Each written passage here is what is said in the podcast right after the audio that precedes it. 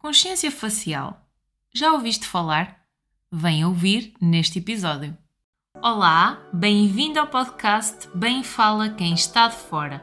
O meu nome é Daniela Crespo. Às terças-feiras estarei aqui a falar-te sobre comunicação e voz. Fica por dentro e acompanha-me nesta viagem. Olá, bem-vindos ao podcast Bem Fala Quem Está de Fora. Hoje comigo tenho colega de profissão, andamos a tirar juntas a licenciatura, é terapeuta da fala, dá mentorias para terapeutas, é especialista em motricidade orofacial e criadora do ginásio facial.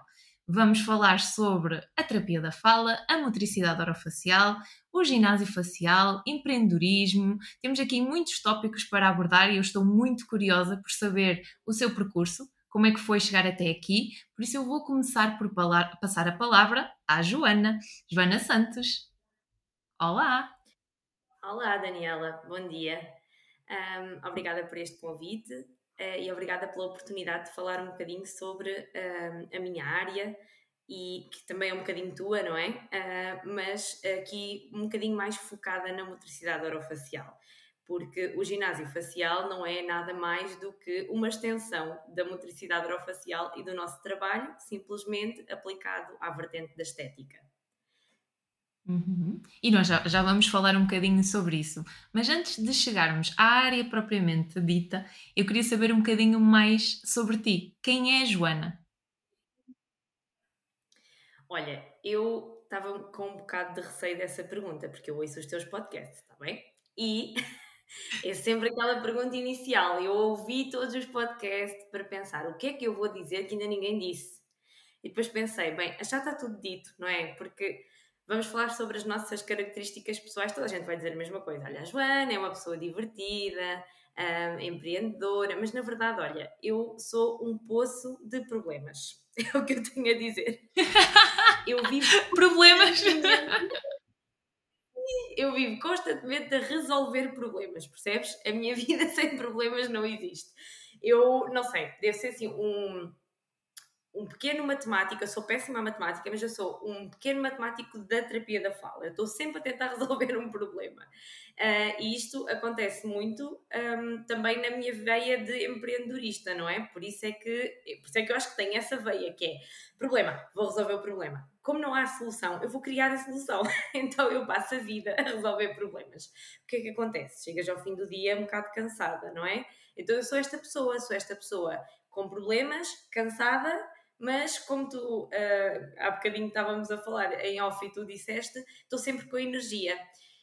Aparentemente, lá está. Então, a energia, é a minha energia é o que me faz estar sempre a criar coisas novas, não é? Mas também é esgotante. Uh, eu sou uma pessoa, eu tenho noção que sou uma pessoa que cansa os outros. Eu, eu as pessoas olham para mim e ficam cansadas.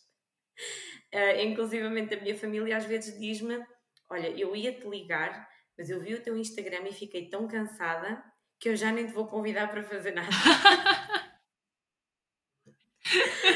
então, estamos, sério? Sim, porque uh, lá está, uma pessoa. Eu tenho um bocadinho de dificuldade de separar, e, e, estou a tentar trabalhar isso em mim, de separar o meu trabalho de, de mim, não é? De mim enquanto pessoa. É que eu vivo muito isto, como é uma coisa que eu sou muito apaixonada, que eu é meu, não é? Fui eu que criei, fui eu que sonhei isto, eu escrevi isto num bloco de, de folhas e depois passei isto para, para o virtual, não é? Para, para a internet e, e estudo e procuro e estou sempre, eu estou sempre a viver isto. Eu durmo a pensar nisto, eu acordo a pensar nisto e eu Acordas a pensar. É, e eu acredito que isto seja esgotante também para quem, para quem está à minha volta. Então vá, vamos dizer que a Joana é uma pessoa muito intensa e vamos ficar, vamos ficar aqui nesta, nesta palavra porque eu acho que tem a parte boa e a parte má. É, é, acaba por ser intensidade. E tu falaste na questão dos problemas e da questão de arranjar uma solução para os problemas uh, que te aparecem. Isto é de ti agora? Sempre foi assim? Ou foi algo que tu, à medida que foste percebendo os problemas e o que é que, que, é que havia na nossa profissão, de lacunas, e foste começando a dizer: não, tenho que pensar um bocadinho diferente e tenho que ir no sentido da solução. Sempre foi de ti ou foi algo que foste, foste apercebendo à medida que, que tiramos a profissão e que vi, vi, viste a real dificuldade uh, que havia e as lacunas no sentido de colmatar? Olha, eu acho que eu sempre fui uh, um bocadinho problem solver. Um, até um, demasiado controladora, talvez, ok? Uh, eu tenho transtorno obsessivo compulsivo ou perturbação obsessiva compulsiva, uh, então eu tenho tendência para a organização, para tudo muito certinho, muito direitinho e tem a sua parte boa, não é? Que, que me faz ser mais metódica e mais organizada, até no trabalho, mas depois também tem a, a parte má do querer controlar tudo, não é? E um, eu acho que sempre fui, acho, eu sempre fui assim, eu desde pequenina que fui assim. E quando és pequenino, isso é muito engraçado, não é?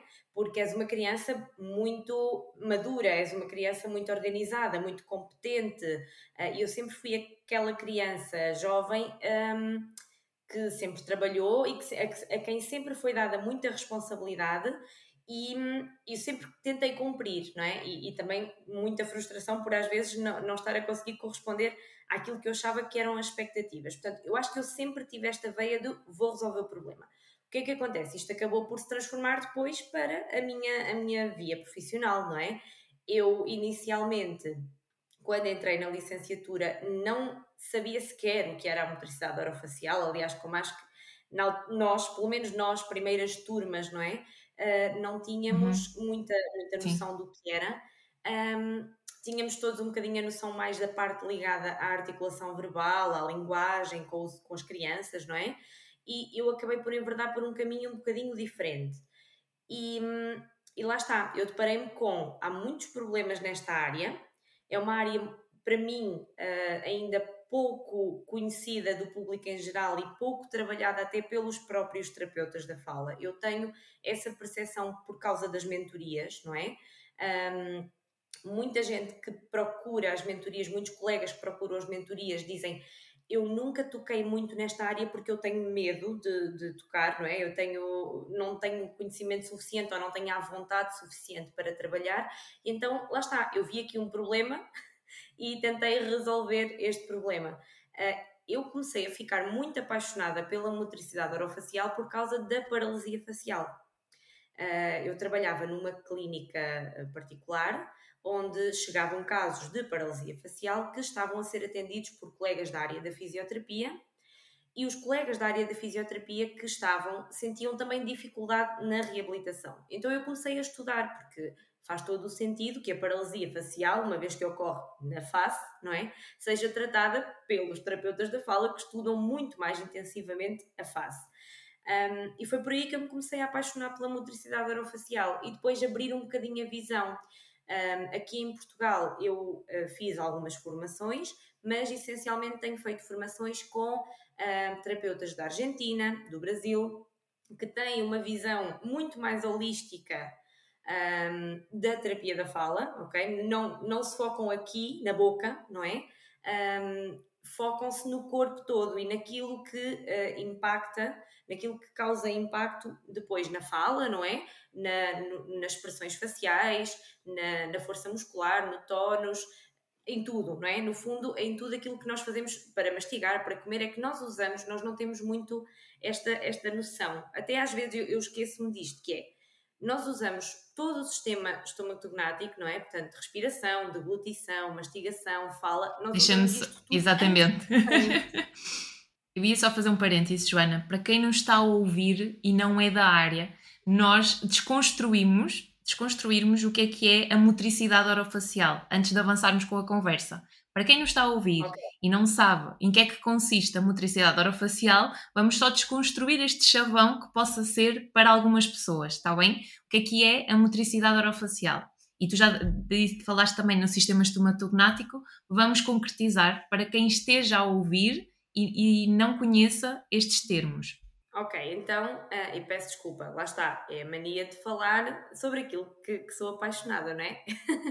então, a motricidade orofacial nada é mais do que movimento. Motricidade vem da palavra movimento, não é? Portanto, é o movimento da boca e da face. No fundo, é isto que a palavra quer dizer assim em termos mais simplistas, ok? Portanto, todos os movimentos que nós executamos com os músculos da cabeça, da cara e do pescoço e todas as funções para as quais eles contribuem, não é? Vamos imaginar, eu gosto de dar esta, esta, esta ideia porque eu acho que torna assim a, a coisa mais concretizável para quem não conhece, que é nós para sorrirmos vamos utilizar cerca de 25 a 30 músculos, ok? Dependendo também da intensidade do sorriso. Uma gargalhada é diferente de um, de um sorriso. Mas para terem esta noção, a maioria das pessoas pensaria o quê? Quando eu sorrio, eu mexo os lábios. E, e atendendo a que os lábios são um músculo, não é? Um, então, para sorrir, eu mexo os lábios, mas não, não é isto que acontece. Para sorrir, eu ponho a trabalhar, portanto, eu ponho a motricidade do meu rosto toda a trabalhar, não é? Eu sorrio e mexo quase 30 músculos do meu rosto.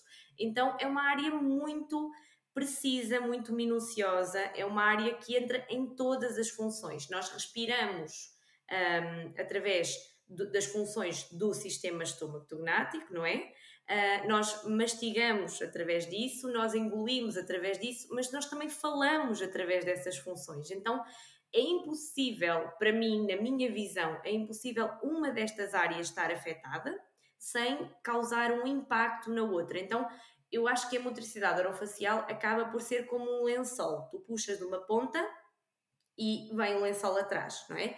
Então, tu queres trabalhar uma ponta ou tu tens um problema numa parte, por exemplo, na fala, mas é praticamente impossível tu não teres causado o efeito lençol na respiração, na mastigação, na deglutição, na expressão facial. Portanto, está tudo envolvido e tem que ser tudo avaliado e tudo trabalhado. Isto é a minha visão, não é? Um, e acho que basicamente uhum. isto é a motricidade orofacial assim de forma mais, mais simples. E a questão, e tu falaste da questão do sorriso, não é? Um simples ato de sorrir tem tanta coisa envolvida, não é? E, e nós no dia a dia acabamos por sorrir, eh, estar com as nossas expressões faciais e nem, nem pensamos muito nisto. É, acabamos por, por, comer porque é automático, acabamos por respirar porque é automático, mas efetivamente falta esta consciência para repensar sobre isto. E às vezes o que é que acontece uh, quando uh, chegam até nós as pessoas, e aqui eu ia falar a nível do teu público-alvo, tu falaste da questão da paralisia facial, é começa-se efetivamente a pensar nisto quando se calhar já há um problema, não é? É, exatamente. Eu acho que quando o problema está instalado é que efetivamente se, se pensa no que é que está errado e no que é que eu posso resolver. E, e há pouco, eh, agora quando estavas a falar, lembrei-me da consciência corporal é isto, eu falo muito nisto na terapia, que é a consciência facial, ok? Uh, pra, nós okay. temos muito, muita noção, já começamos a ter muita noção que temos que ter consciência corporal, a postura, não é? Um, e, isso trabalha-se muito até no, no Pilates, no Yoga, uh, claro, na fisioterapia, no ginásio, etc. Mas onde é que nós trabalhamos a consciência do rosto, não é? Onde é que nós trabalhamos a consciência da forma como engolimos e onde é que nós percebemos o impacto da forma como nós engolimos? Porque o impacto da forma como nós engolimos pode ser traduzido numa alteração da fala, mas também pode ser só traduzido em rugas ou em vincos à volta da região da boca, ok? Então, esta compreensão, desta consciência de como é que se engole, é uma coisa que, que ninguém pensa porque lá está, é automático, ninguém te ensinou a engolir. um, o problema é esse, é que eu vou te ensinar a engolir. E isso é um bocadinho complicado das pessoas às vezes perceberem, não é? Tipo, mas eu engulo assim há 40 anos, porque é que eu agora tenho que aprender a engolir de outra forma? Lá está, porque nós vamos nos adaptando, da mesma forma que nós vamos ganhando um, alterações de postura, nós também vamos, de postura corporal, não é? Das costas, porque passamos muito tempo sentados, nós também vamos eh, ganhando alterações na forma como mastigamos. Ora porque me falta um dente deste lado, ora porque eu não tenho tanta força na língua, ora porque eu não consigo respirar pelo nariz, respiro pela boca. E isto são modificações que nós vamos criando no nosso corpo, no nosso rosto, que depois vão trazer sempre algumas consequências. Agora, não têm que ser sempre trabalhadas. Não são todas um problema, não são todas uma patologia, não é? Um, mas a pessoa Exatamente. pode querer modificar para melhorar, não é? Para se sentir melhor com, com ela própria, para ter mais consciência facial, para melhorar a dicção, para diminuir as rugas. pode não ser mesmo só um problema. Eu acho que isto é a novidade da nossa área, é nós não trabalhamos só a reabilitação de uma doença, de um problema. Nós trabalhamos também para habilitar competências, mesmo que não seja uma doença. Exatamente. E aqui também entra, e eu faço aqui o paralelismo com a questão da comunicação, nós podemos intervir com outro público, no sentido de otimização de competências, não é? E, e acabamos por ter aqui, uh, porque uma pessoa pode não estar satisfeita com o seu rosto e sentir que há aqui aspectos a melhorar e começa a ter consciência, uma pessoa pode não estar satisfeita com a sua comunicação e sente que deve melhorar em alguns pontos. E não precisa de ter um diagnóstico, não é? Um diagnóstico, uma patologia definida para o fazer. Pode o fazer em qualquer momento, a partir do momento que tem este desconforto, esta situação, é possível e passível de ser trabalhado, não é, Joana? Eu acho que a partir do momento em que tu pensas nisso, não é? Em que tu pensas, em que tu olhas ao espelho e pensas, hum, não gosto aqui bem de ver esta, esta ruga, ou estou a ficar assim um bocado descaído. A partir desse momento é o momento de ligar à terapia da fala para ir trabalhar.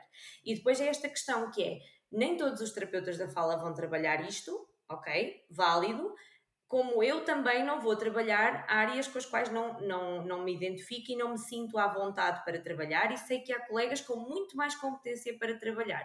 Isto é uma coisa que eu falo muito nas minhas mentorias com, com os colegas, que é, eu acho, quem sou eu, né? Eu não sou ninguém, eu sou uma terapeuta da fala que uh, ainda nem tem 10 anos de, de trabalho, não é? Em campo, mas eu venho-me a perceber disto, que é, eu, eu noto que nós uh, deveríamos ter mais especialidade ok? Que nós deveríamos ser mais um, concretizados, nós terapeutas, do que generalistas, ok? Devíamos ser mais específicos para que as pessoas também saibam onde nos ir procurar e quem é que há de ir procurar, porque o nosso nome engana muito, não é? Um, terapeuta da fala tem ali logo a palavra fala que remete imediatamente para uma das funções daquele sistema que eu falei há pouco, não é? Uma. Tu falaste lá atrás, exatamente. Um, portanto, uma dessas funções nós ficamos ali retidos. Quem lê, uh, quem ouve o nome, pensa: isto não é para mim, eu não tenho um problema na fala, eu tenho a dificuldade a respirar, ou isto não é para mim, eu não tenho um problema na fala, eu tenho é estalos quando mastigo que, não é? Que, é um, que é um problema até bastante comum. Eh, se tu falares com, se tiveres a conversa com seis pessoas numa mesa, quatro vão levantar a mão e dizer: Ah, isso acontece-me. Um, só que as pessoas não sabem que há de recorrer ao terapeuta da fala. Então, eu acho que nós uh, deveríamos cada vez mais investir em especializar-nos em determinadas áreas, não tem nada de mal em ser generalista, não é? Mas eh, dedicar-nos também a, determinadas áreas para que o próprio público saiba onde ir ter, não é? Tu tens um problema de pele, tu sabes que tens que ir ao dermatologista. E isto não acontece ainda na nossa uhum. área, não é? Um, e eu gostava muito de ver isto acontecer. E, e eu ia, tu falaste na questão de, do nome, da terapia da fala e da questão da fala ser só aqui uma pontinha do iceberg, não é? Uh, em que medida é que a forma como tu te apresentas teve que se reajustar para tu dares a conhecer aquilo que tu fazes? Ok, isso é uma pergunta interessante, porque eu de facto fiz isso. Um, eu estudei, para além da terapia da fala, e continuo a estudar marketing, uh, porque é outra área que eu adoro. Um, e então eu estudei como é que eu deveria apresentar isto ao meu público, porque eu, eu tenho estado a trabalhar em contexto hospitalar. E em contexto hospitalar, tu não dás propriamente a cara pelo hospital, não é? Mas neste momento eu uh, deixei de trabalhar em contexto hospitalar e abri o meu próprio consultório numa terra relativamente pequena, na minha terra onde eu cresci, um, que, que, não é uma, é uma vila, não é? Uh, tem aqui uma mistura de população, mais instruída, menos instruída, e eu pensei, se eu escrever consultório de terapia da fala, eu só vou ter crianças a bater-me à porta que não, ou que têm dificuldade a falar, ou que não falam, mas este não é o meu público-alvo. Como é que eu vou fazer isto? Então eu pensei, ok, eu vou deixar o nome consultório, eu vou manter a terapia da fala, mas eu vou dar destaque à motricidade orofacial. Então, lá fora, na minha porta, tu vais ler consultório da Joana Santos, não é? Portanto, é o meu nome que está em destaque. Uh, depois, vês também que tem terapeuta da fala mais pequenino, mas aquilo que aparece com maior destaque é especialista em motricidade orofacial.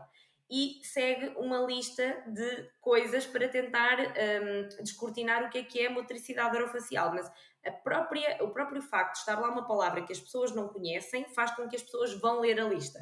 Ok? E eu noto muito isso. As pessoas aproximam-se da montra. Elas leem, eh, nem consigo ler aquilo à primeira, não é?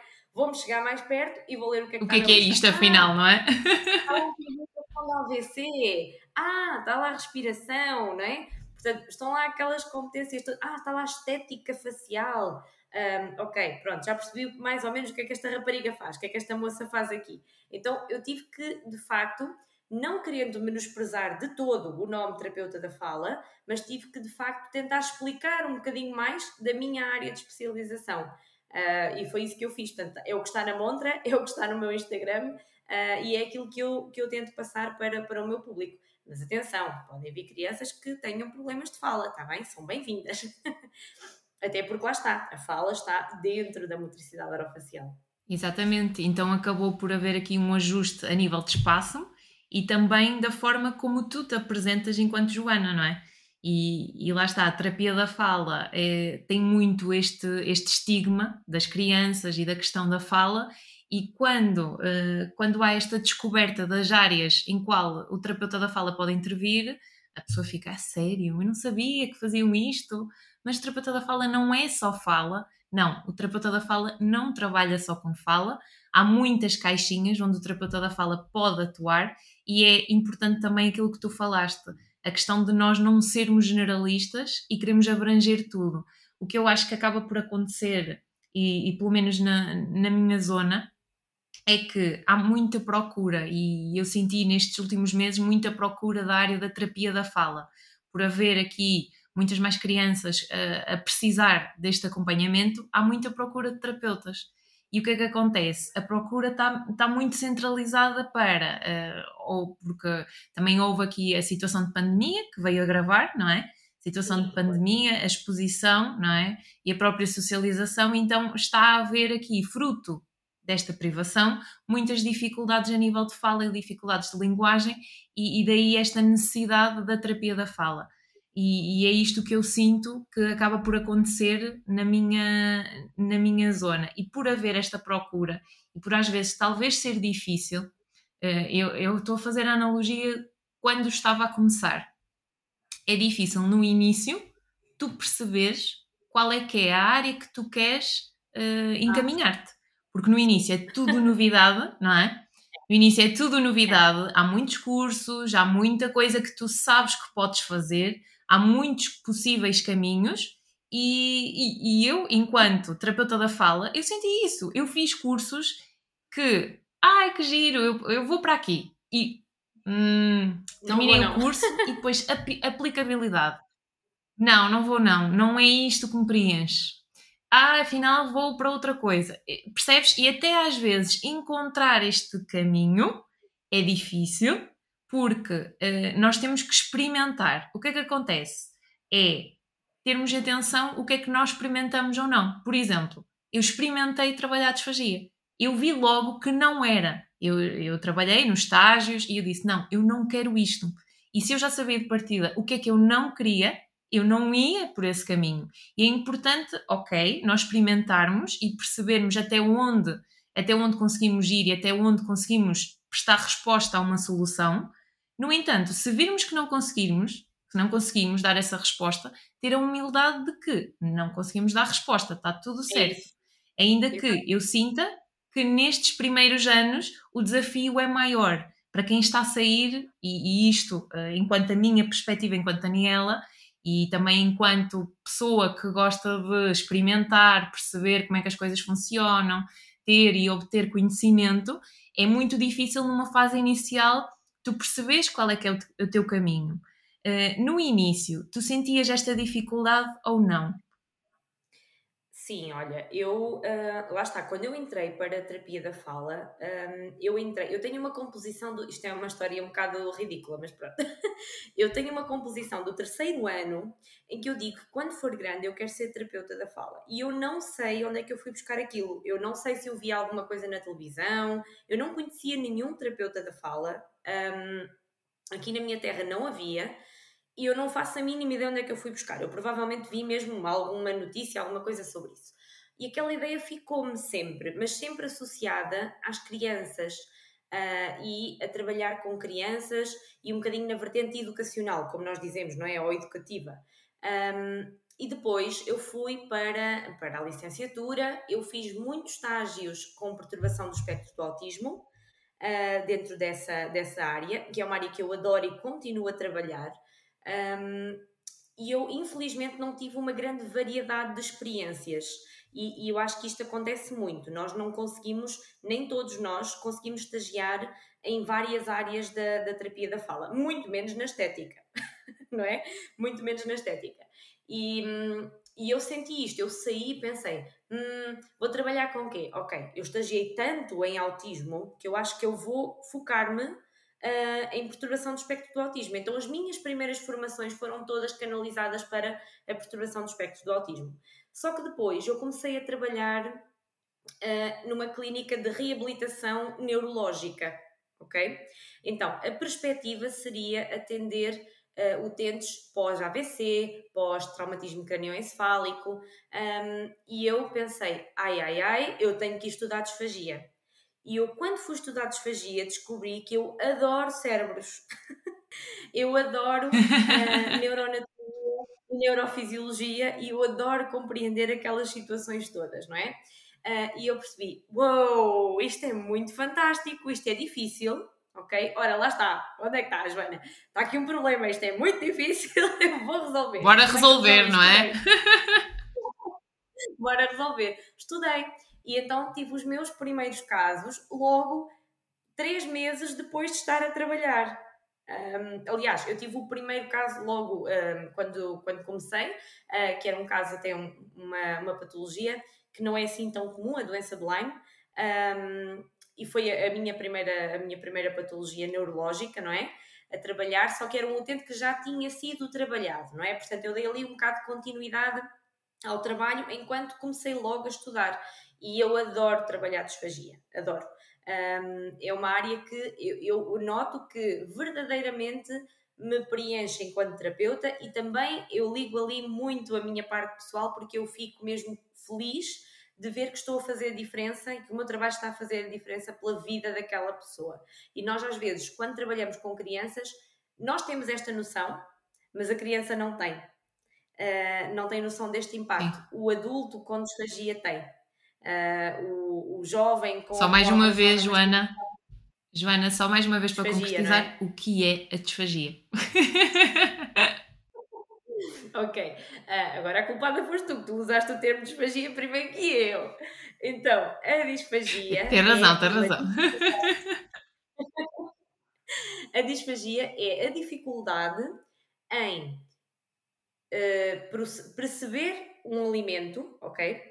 Em colocar esse alimento dentro da boca, manipular esse alimento dentro da boca, engolir esse alimento e fazer o alimento chegar até à, uh, ao estômago, vamos dizer assim, para, para simplificar. Portanto, não é só engasgar-se quando come e quando bebe. Uh, não é só deitar a comida pela boca fora, não é? Quando, quando não se consegue mastigar, não é só ficar com a comida presa na garganta, uh, é muito mais do que isso. A disfagia começa assim que nós vemos o alimento é? no garfo, no prato, e não temos percepção daquilo que, que, que, vamos comer, é? Da textura que tem, do sabor que tem, do cheiro que tem, ok? E agora nós vimos bastante isso uh, por causa do, do, Covid, não é? Houve muitas alterações uh, no olfato e no paladar.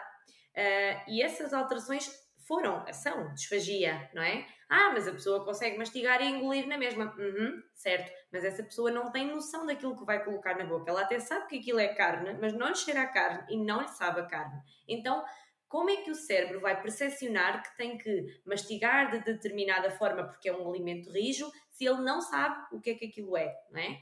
Então, este trabalho de reeducação do, do, paladar e do olfato também é um trabalho que faz parte da disfagia. Portanto, a disfagia é toda a alteração que ocorre relacionada com alimentos ou com líquidos e que começa ainda fora da boca, ok?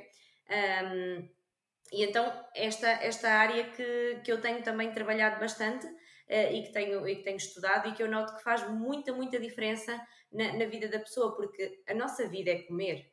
Eu acho que nós regemos, é? nós regemos a nossa vida, o nosso horário é, é, é, regido pelo horário da alimentação, já reparaste? Nós temos o pequeno almoço. E, e já reparaste que comer também é um ato social, não é? O irmos jantar fora, o termos uh, o momento em família, em casa, uh, em que tudo chega do trabalho e vamos nos sentar a comer, ou antes de ir para o trabalho, o pequeno almoço, e, e é muito comunicação e um ato social, não é? E quando isto fica privado, qual é o impacto Sim. que vai ter na pessoa? Eu acho que eu não conheço ninguém com disfagia que não esteja num estado muito. Uh, não quer dizer depressivo, porque nem toda a gente está uh, efetivamente diagnosticado com depressão, mas vamos ficar no triste, ok? É uma tristeza não poder fazer uh, a coisa mais básica que não se lembram sequer quando é que aprenderam a fazer, ninguém se lembra quando é que aprendeu a comer, não é? E que de repente deixou de conseguir fazer como fazia. E isto traz muitas condicionantes, traz vergonha de comer em público, porque a comida tem que ser diferente da dos outros, porque ela engasga-se tanto que as pessoas passam a vida a olhar para ela, ela pessoa, ok? Não no feminino. Um, que, que, a qualquer momento pode sair comida pela boca ou até pelo nariz, porque acontece. Um, que é cansativo comer, isto é muito estranho, não é? Nós não nos cansamos a comer nós cansamos-nos de comer muito, uhum. eventualmente, mas nós não nos cansamos de fazer. Oh, Joana, uma... e agora eu estava eu a pensar, tu estavas a falar nesse, nesse impacto que tem na hora das refeições. E voltando aqui para a questão da comunicação, como é que as pessoas à volta podem ajudar neste sentido, no sentido de ter uma comunicação mais empática para a pessoa que está a passar por esta dificuldade? O que é que ajuda? Olha, eu acho que primeiro ajuda não uh, causar diferenciação. Ou seja, imagina, é uma pessoa que tem disfagia e um, que iam comer fora todos os domingos, ok? Isto fazia parte da rotina social, uh, era um momento de convívio, de comunicação à mesa, de sair de casa. Ok, a pessoa ficou com disfagia, não vamos mais comer fora. Ok? Isto acontece muito. Só vamos comer fora quando ela estiver bem, quando esta pessoa estiver bem. Não façam isso. Esta pessoa está bem, não é? Imaginem que uma pessoa, uh, sei lá, teve um entorse. A pessoa não vai deixar de ir ao restaurante porque vai de moletas. Então, porquê que a pessoa, quando desfagia, vai deixar de ir ao restaurante? Não é? Não, não tem que deixar. Tudo se adapta, não é? Uh, nós podemos ir ao restaurante e pedir para fazer as adaptações necessárias para aquela pessoa conseguir alimentar-se à mesa com a restante família. Um, não vamos colocar um babete porque a pessoa se suja, vamos colocar o guardanapo, não é? Porque mesmo que nós habitualmente não coloquemos sempre o guardanapo assim, não é? No, no preso na, na, gola da camisa, um, é uma coisa que é muito mais comum de se ver, não é? Agora, chegar ao restaurante e colocar a, a uma pessoa que habitualmente não usa babete, não é? Um babete só porque se suja muito, isso torna logo um, um tem logo um impacto tão negativo na pessoa que a pessoa provavelmente já não vai querer mais ir ao restaurante, não é? Porque não vai querer ser vista assim, porque ela não se sente assim, ela não é um bebê. Os bebés é que comem com o babete à frente, não é? Um, e então eu acho que o, o, tentar normalizar ao máximo, adaptar de forma a ser seguro, a segurança é o principal, não é? Um, a segurança é o principal aspecto quando falamos de disfagia, porque a disfagia tem um risco acrescido para a saúde, não é? A pessoa com disfagia tem risco de asfixia, tem risco de aspiração, ou seja, de broncoaspiração dos líquidos ou os alimentos irem parar ao pulmão e causar infecções respiratórias e, portanto, a segurança tem que estar assegurada, por assim dizer. Agora, depois temos outra parte da disfagia que é a eficácia, ok? A segurança é aquilo que o terapeuta da fala vai, vai indicar. Vai trabalhar não, não sozinho, não é? É um trabalho de equipa com médico, muitas vezes também com nutricionista. Um, mas a parte da eficácia tem uma componente que é a família. A família torna a refeição eficaz. Torna a refeição eficaz quando coloca a pessoa na mesma mesa, mesmo que ela tenha disfagia. Quando coloca a pessoa a comer num prato igual ao dos outros e não num prato de plástico, porque o prato pode cair para o chão e partir-se, porque a pessoa não tem tanta mobilidade agora um, quando não coloca o babete, não é? E quando coloca o guardanapo. E se calhar quando todos colocam o guardanapo também, para aquela pessoa não se sentir diferente na, naquela altura. Um, quando, por exemplo, se fazem pequenas alterações na dieta daquele utente, mas que toda a gente pode comer, não é? Vamos imaginar que a entrada costuma ser camarão, ok? Uau! E agora nós temos uma pessoa com disfagia na família que não come camarão. Então vamos todos, porque o camarão é um alimento mais rijo, mais fibroso, que está restrito nesta dieta por motivos de segurança. Então vamos todos comer paté de atum. Ok? Porque paté de atum está na textura uh, ou está na viscosidade, como nós dizemos, que é segura para aquela pessoa que tem disfagia, mas também é segura para ti que não tens disfagia. Então vamos todos comer paté e aquela pessoa não se vai sentir excluída. Sim, e é um bocadinho nós pensarmos. Exato, a tua comunicação com a pessoa e com a família, uh, haver este cuidado um, ehm, e estas estratégias a serem passadas, não é? E este envolvimento mesmo da família, a nível de comunicação, tentar envolver, porque faz parte, é um momento transitório e é preciso fazer estes reajustes e está tudo certo, não é?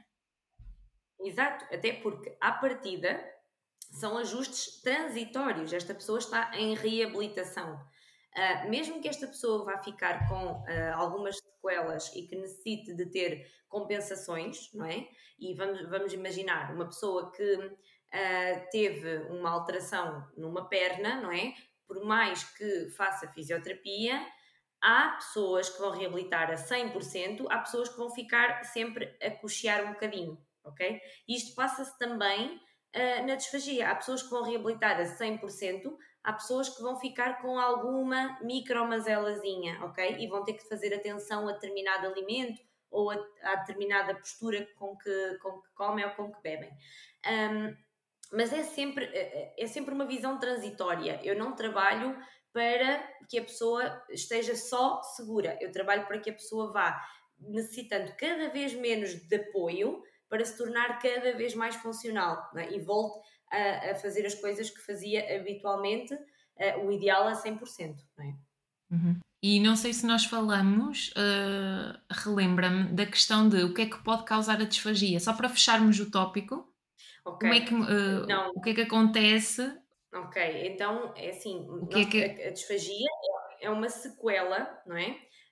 Um, que pode ser neurológica ou não. A mais comum e aquela que nós ouvimos mais falar é a disfagia como consequência de um AVC, de um acidente vascular cerebral.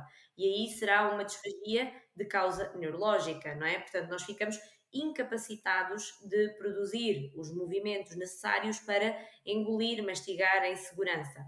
Mas há também disfagias uh, de origem mecânica, são as disfagias provocadas, por exemplo, por um tumor na língua, ou na garganta, em que há remoção uh, e há lesão nas estruturas que estão envolvidas para engolir e para, para mastigar. Há também esta disfagia mais sensorial, por exemplo, agora a causa do, do, do Covid, não é? Que provocou, provocou muito isto. Há disfagia psicogénica, uh, que são disfagias de causa um, um bocadinho a etiologia é um bocado incerta, não é? Nós temos pessoas que têm dificuldade em engolir de tanta tensão, não é? De tanto stress. Um, temos disfagias pós-cirúrgicas, por exemplo, cirurgia às pregas vocais para retirar nódulos, à tiroide. Uh, portanto, há uma série de componentes aqui que, hum, que, estão envolvidos e que podem provocar a disfagia. Há uma série de doenças que provocam a disfagia, há síndromes também, não é?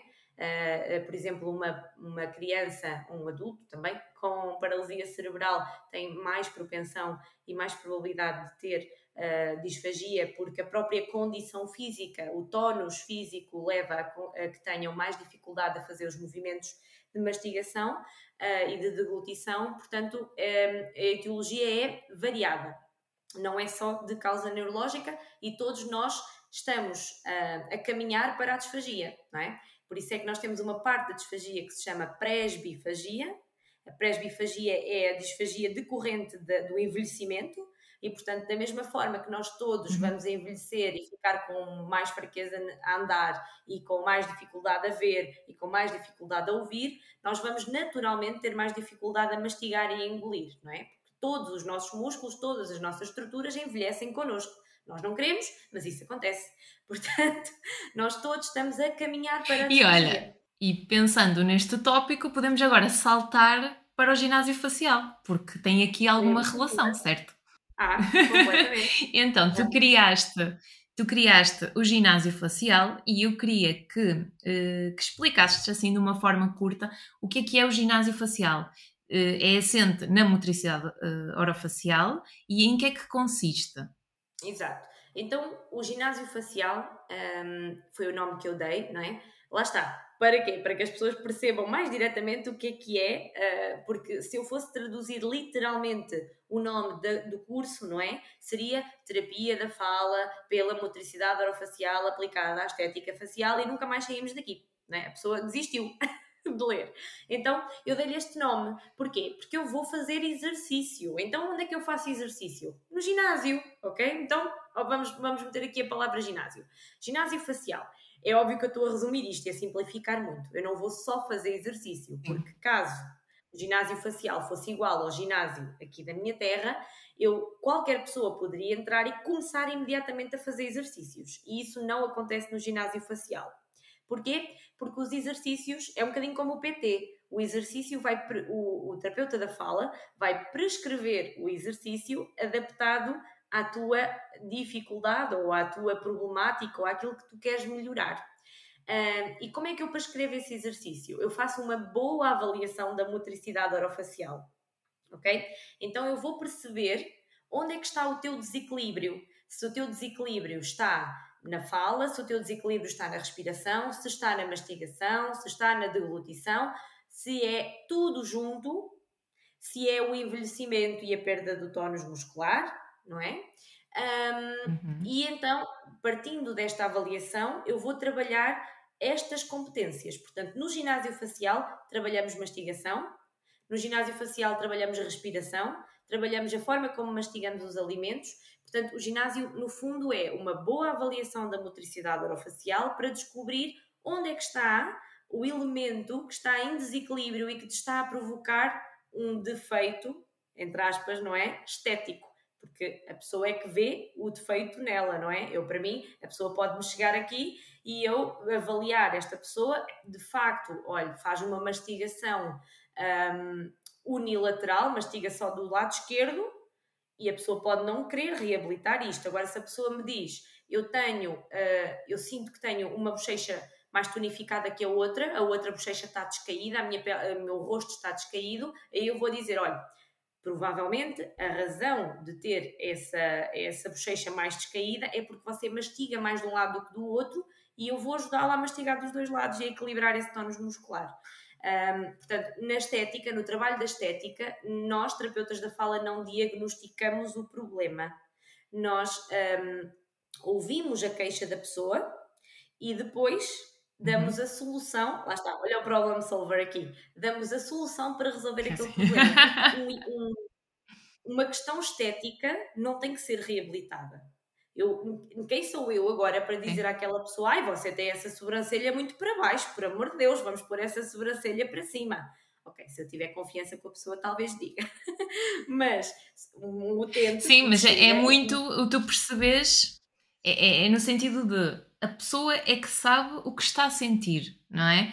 Nós não temos autoridade na vida da pessoa. Ela tem a própria queixa dela, ela tem a sua necessidade e o que é que ela quer alcançar, e nós, tendo em conta aquilo que ela nos traz, vamos reajustar e tentar perceber com o nosso background, certo? de terapia da fala, não é? Eh, com aquilo que nós sabemos a nível de, de musculatura, de, de, parte fisiológica, do que é que possa estar a acontecer e como é que podemos reajustar. E aqui o paralelismo também com a comunicação. Não é? A pessoa traz-me uma dificuldade de comunicação que para ela é uma dificuldade e que eu não vejo como dificuldade, mas para ela é uma dificuldade. Como é que eu vou desmembrar para conseguir resolver aquela dificuldade que ela está a sentir? É no fundo fazermos aqui ao contrário, não é? É não estarmos atrás do problema, não é? Não, a pessoa já deteta deteta o problema, ok, este problema, possíveis soluções. E destas possíveis soluções, vamos reajustar para aquela pessoa em específico para que ela fique, um, é. neste caso não é reabilitada, porque nós estamos a falar de reabilitação, é, não, mas no sentido de é otimização, não é? Otimização, é isso. É, um, é uma otimização das funções do sistema estomatognático que nós falámos logo no início da, da conversa. É otimizar e muitas vezes um, tu, criar, o ginásio passa muito por isto também, criar novos hábitos, novas rotinas. Sim, o ginásio tem massagens, o, o ginásio tem exercícios, o ginásio tem ensinos acerca de como aplicar os produtos do, no rosto, como lavar o rosto, portanto, passa tudo passa também por esta componente, não é? Não é uh, puramente agora vamos mastigar, agora vamos respirar, agora vamos. Não, há toda esta componente, por isso é que ele se chama, uh, por isso é que ele está ligado à estética facial. Uh, inclusivamente, este projeto que eu desenvolvi um, tem uma parceria com uma colega da área da dermocosmética que uh, faz uma avaliação do tipo de pele que, que é muito interessante, eu não conhecia, eu nunca tinha ouvido falar em bioimpedância na, para a parte do estado, da avaliação do estado da pele, mas é muito interessante perceber onde é que estamos desidratados, onde é que, onde é que precisamos mais de colagênio, onde é que precisamos mais de. Uh, essa parte não é para mim, não é? Uh, portanto, a pessoa faz efetivamente esta avaliação um, não tem que fazer nada em relação a isso, fica com o conhecimento, ok? Fica com a indicação de, daquilo que seria o melhor para, para que aquela pele entre em equilíbrio e depois a pele é aquilo que reveste o meu trabalho e o meu trabalho está por baixo, são os músculos, não é? São. Um, todas as terminações nervosas, são todas as funções executadas. E, portanto, começa com o trabalho do que está por cima, não é? Limpamos o pó na pele e depois eu vou trabalhar ali aquilo que, que está por baixo. E, e lá está, um, nem sempre o problema que a pessoa me apresenta, que a pessoa me traz, era aquilo que eu achava que a pessoa queria trabalhar. E isto, é muito, isto acontece com muita frequência. A pessoa chega e diz: Eu estou muito incomodada com esta ruga entre as sobrancelhas. E eu olho e vejo que a pessoa tem, é? na minha visão, eu vejo que a pessoa tem uh, a zona abaixo do pescoço muito pouco tonificada e que aquele pescoço podia ficar muito mais uh, tonificado, o rosto mais um, up, como eu costumo dizer, não é? Tipo aquele lifting natural, mas a pessoa não se queixou disso. Então eu não lhe vou dizer que a pessoa tem que trabalhar aquele. Exatamente, pescoço, não, vai, não vamos inventar problemas à pessoa, não é? Exatamente. Não quer dizer que ao longo depois do ginásio que a pessoa não se aperceba, ok? Sim porque a pessoa depois começa a ganhar consciência sim, sim, corporal, consciência facial, não é? E então depois a pessoa aí começa, ah, realmente, olha que assim nesta foto de perfil que tiraste, porque nós tiramos muitas fotos, porque é muito difícil ver mudanças em micromúsculos, ok? Se até no corpo inteiro nós precisamos de meses de treino no ginásio para ver mudanças, então, uh, só nesta zona do, do, rosto, ainda mais difícil é ver mudanças a olho nu. Então, tirar fotografias ajuda muito, exatamente na mesma posição, no mesmo ângulo, não é? Ajuda muito a pessoa a perceber oh, e fazer as medições, não é? Um, as pessoas acham muita graça. Eu uso o paquímetro, que é um instrumento de medição uh, bastante precisa, e utilizo o paquímetro, por exemplo, para fazer uma medição do ângulo entre o canto da boca e a orelha. Uh, quando a pessoa trabalha para tonificar os músculos da bochecha, vamos chamar-lhe assim, uh, o que vai acontecer é que estes, estes valores do paquímetro vão mudar, porque este músculo vai subir, não é? Vai tonificar, vai ficar mais cheinho. Então é muito engraçado quando a pessoa volta ao ginásio na outra sessão e eu volto a medir e mostro e a pessoa fica, Ana, isso mudou mesmo? mudou, mudou, mudou. É um músculo, não é? É um músculo que Exato. Uh, e então as pessoas veem muito esta diferença não, não nelas próprias ao espelho, ok? Eu aviso logo isto, não se ponham a olhar para o espelho todos os dias à espera de ver a mudança. Vejam a mudança quando vierem ao ginásio na próxima sessão nas fotografias, para não desistirem também, não é? Eu acho que isto passa um bocadinho, agora fazendo aqui uma comparação com uh, quem está num processo de perda de peso, não é? Um, não se pesem todos os dias. é mesmo, nós não vamos ver micro mudanças de um dia para o outro, nós vamos ver mudanças passado 15 dias, passado um mês, não é? Agora, a consciência de que o ginásio facial é para a vida toda. E isso é muito interessante. Sim. E isso é um, a, a, inovação do ginásio facial e aquilo que, que, traz o ginásio facial é tu vais fazer um, um botox, um lifting, um preenchimento e aquilo dura determinado período de tempo enquanto aquela substância estiver a fazer um, o seu trabalho. O ginásio facial dura o tempo que tu continuares a ir ao ginásio facial. E isto não tem que ser necessariamente comigo, não é? Porque o ginásio facial é um programa de cinco sessões. E nestas cinco sessões tu vais aprender todas as ferramentas necessárias para ir ao ginásio sozinho, em casa. Ok? Então, tu vais ter estes resultados durante o tempo em que tu continuares a executar o ginásio facial, que tu podes ir ao ginásio facial duas vezes por semana, três vezes por semana, podes ir todos os dias, ok? Podes ir quando tu quiseres em tua casa, naqueles 10 minutos em frente ao espelho em que tu estás a cuidar de ti e dos músculos do, do teu rosto e das funções do teu rosto. Passa por também confiar aqui no processo, não é?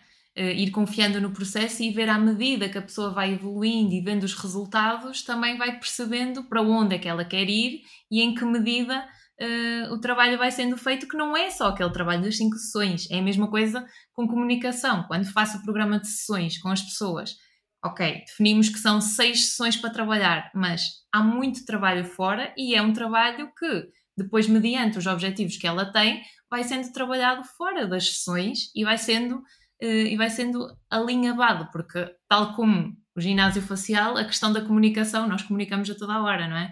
E por falar em comunicar em toda a hora, o ginásio facial também tem relação com a comunicação. Uma vez que o, que o ginásio facial tem a parte muscular, a parte das expressões faciais, quanto é que a, a expressão facial influencia a nossa comunicação?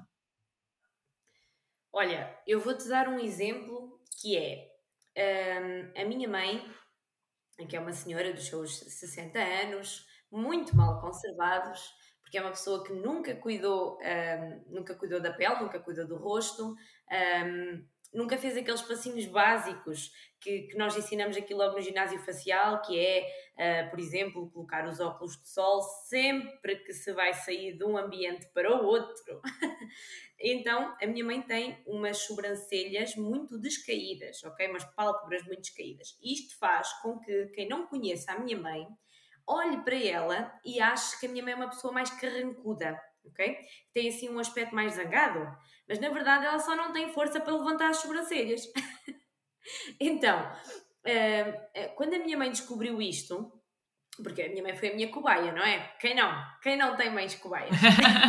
quem não? Quem não? Quem não? não é? Eu tirei uma fotografia à minha mãe no início da intervenção e passado 15 dias eu tirei-lhe outra fotografia. A minha mãe disse: Ana, tenho os olhos tão grandes. E eu: Não, mãe, os teus olhos estão do mesmo tamanho. O problema é que tu tinhas tão pouca força, tão pouco tonos, não é? estavas tão molinha, como, como se costuma dizer, na zona da, da, da, testa e das sobrancelhas, que o teu olhar descaiu, não é? Então eh, eu até brincava com ela e dizia: parece aqueles cãezinhos assim com, com, com, com as ruguinhas na testa e assim as, as dobras todas, não é? Era a minha mãe. a minha mãe era assim. Agora ela já tem, ela está muito mais subida, a amplitude do olhar é muito maior. Um, a minha mãe até costuma brincar a dizer até vejo melhor, mas é, é, é bem provável que vejas melhor, porque há uma camada de, de, músculo, não é? Que está na zona da pálpebra e que estava a pesar em cima do olho, que fazia com que tu não conseguisses abrir tanto os olhos, e agora tu já consegues, portanto é normal que isto, que isto aconteça. Um, e portanto, sim, eh, repara, este, o facto dela ter esta estas pálpebras descaídas, esta sobrancelha mais para baixo, esta testa muito mais flácida, fez com que uh, a minha mãe tivesse uma expressão facial muito mais carregada e que, se calhar, mostrava para fora, comunicava para fora que ela seria uma pessoa mais fechada, mais carrancuda, mais zangada, uh, mais mal disposta, não é? Enquanto que agora ela tem um olhar muito mais aberto e tu olhas para a minha mãe e já vês, tipo, bem, realmente aquela pessoa. Um, não estava zangada, ela estava mesmo só pouco tonificada e agora passa uma. Eu olho para a minha mãe e, e de facto consigo, uh, na expressão facial dela, ver a personalidade dela, que é uma personalidade muito divertida, até. Uh, que, que, é uma pessoa muito expressiva, né? tenha quem sair, e muito comunicativa e muito faladora. Uh, e isso é muito interessante, é conseguir espelhar no teu rosto também um bocadinho da tua personalidade. Sim, e ajustar uh, aquilo que tu queres a nível comunicativo e perceber como é que este alinhamento a nível de expressão facial pode casar bem com a tua comunicação, não é? E, e estamos a falar da questão do rosto tonificado. Que dicas é que tu, uh, uma, duas dicas que tu possas dar a quem nos está a ouvir para ter o rosto tonificado? Ok, então são mesmo dicas, não é? Porque, como te disse, isto do ginásio facial tem que ser prescrito a cada pessoa, consoante as necessidades de cada pessoa. Mas há dicas básicas, um, assim tipo o kit SOS uh, eh, ginásio facial, não é? Primeiro, proteção solar, ok? A proteção solar deve ser sempre utilizada, esteja a chover ou a fazer sol, os raios UV estão sempre lá. Depois, os óculos de sol não são só para usar no verão e não são só para usar na rua. Uh, ou seja, isto é um bocado estranho, não é? Então, mas eu ponho os óculos de sol dentro de casa? Sim. Os óculos de sol devem ser colocados antes de sair para a rua, porque é o choque de passar de um ambiente com uma intensidade luminosa relativamente baixa, não é? Dentro de casa para passar para uma intensidade luminosa muito, uh, muito forte, é esse choque que nos faz, por exemplo, fazer expressões faciais abruptas, como o levantar da testa, ou fechar os olhos com muita força, ou franzir o nariz, não é? Perante, perante a intensidade da luz, e que vão, vão se tornar hábitos e vão se tornar depois marcas, e a marca são os vincos, são as rugas, não é? Porque uma coisa são as rugas de expressão, eu estou a falar e estou a levantar a testa, então tu vais ver ruguinhas a surgir. Eu estou parada, não estou a executar nenhuma função e tenho vincos, ok, estas rugas estão aqui porque eu estou em desequilíbrio funcional. Alguma coisa que eu estou a fazer, alguma função que eu estou a executar, estou a executá-la de forma tão intensa que ela me está a deixar vincos. E isso acontece muito com as pessoas que não usam óculos de sol, que são os pés de galinha ok? Que são as pessoas ao, ao redor dos olhos, aqueles vincos, são as pessoas que franzem muito o nariz e os olhos. És tu, não é? ok. Eu estou a apontar para mim. A dica é colocar os óculos de sol ainda dentro de casa para quando sair para a rua não haver aquele choque e aquela expressão facial abrupta, ok? Uh, portanto, essa é uma dica também. Já peguei a dica, dica, Joana. Já peguei a dica. Ok, boa. Boa, aponta aí, olha, não lavar o rosto com água quente, ok? Eu sei, nós gostamos tanto de tomar banho com água quentinha, não é? Relaxa. Repara neste, nisto que eu disse, relaxa.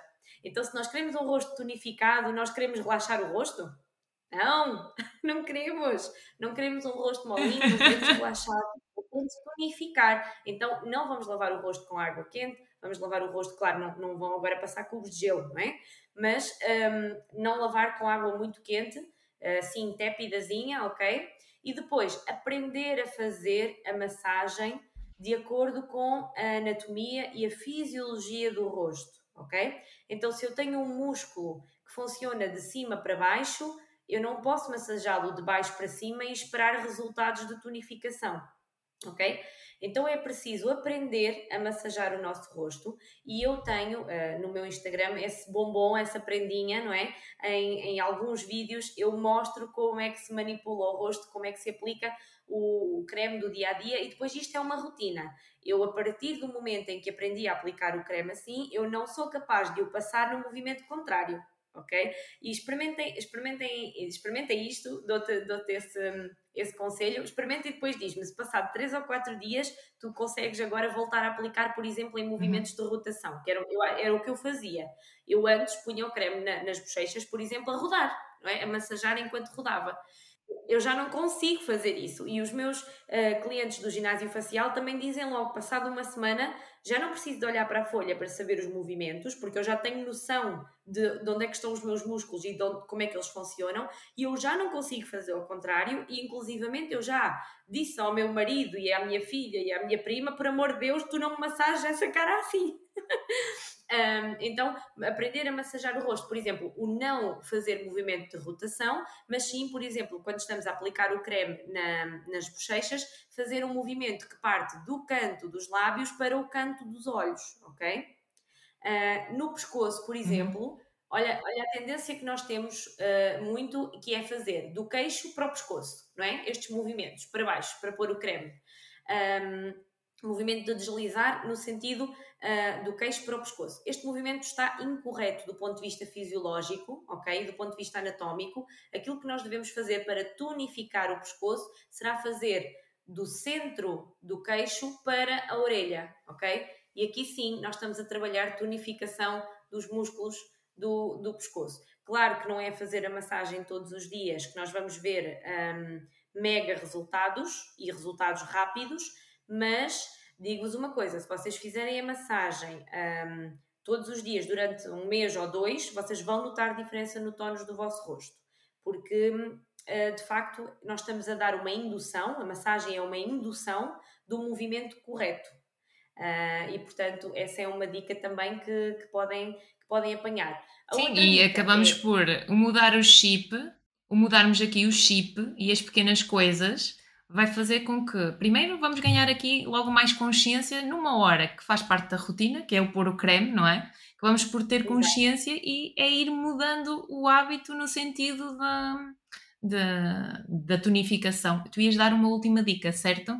Ia dar a dica da mastigação, que é uma dica muito, muito importante para o tónus muscular do, daqui da zona das bochechas e dos lábios uh, e também uh, do, do papo, uh, que é mastigar os alimentos dos dois lados, ok? E verificar se quando se engole não se faz o biquinho de pato, ok? Engolir fazendo o movimento de biquinho de pato, é engolir com esforço dos lábios, que vai provocar rugas, é o chamado código de barras, as rugas ao redor dos lábios, aqueles vincos bem marcados na zona do buço, não é? Um, é provocado muito pela pressão que fazemos quando engolimos. Depois, o tónus das bochechas. Uh, quanto mais flácido, significa que nós não estamos a mastigar, a ativar os músculos da mastigação uh, como deve ser. Portanto, mastigar dos dois lados e engolir com a força da língua e não do biquinho dos lábios. São as dicas que eu posso dar assim de forma generalista. Generalista, até porque eh, quem, quem nos está a ouvir vai ficar com os teus contactos e vai ficar também na descrição, depois no final vamos partilhar, que é para ir saber mais sobre ti, sobre o ginásio facial. Tu no Instagram tens partilhado muito conteúdo, dicas, uh, tens partilhado o porquê das coisas também, que é importante e, e, é importante para quem te segue, e depois vai ficar tudo também descrito, que é para, para quem nos está a ouvir ir acompanhando o teu trabalho e saber mais uh, sobre, esta, sobre este ginásio facial e como é que pode tonificar o corpo. Uh, o corpo, a face neste caso. Sim, é o corpo. Que também. Um, uma parte do corpo, exato, que está relacionado. Quer dizer, é nesta parte do corpo que está a parte mais importante. Está aqui o cérebro dentro, portanto, cuidem dele, não é?